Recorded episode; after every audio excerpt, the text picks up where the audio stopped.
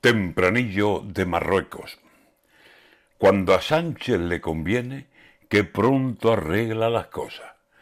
¿Por qué no la gasolina, la luz, papeletas gordas que tenemos en España y en el tiempo se demoran?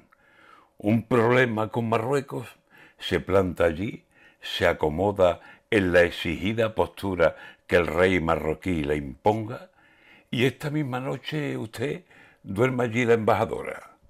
Llegó presidente allí, pero en sí, sí se transforma. Sánchez no le dice un no a Mohamed ni de broma. Y ahora nos querrá vender que su fuerza poderosa es la que ha conseguido la solución de la cosa. Pero la verdad del Sáhara no habrá Dios que la conozca. Aunque Alá seguramente la conocerá de sobra.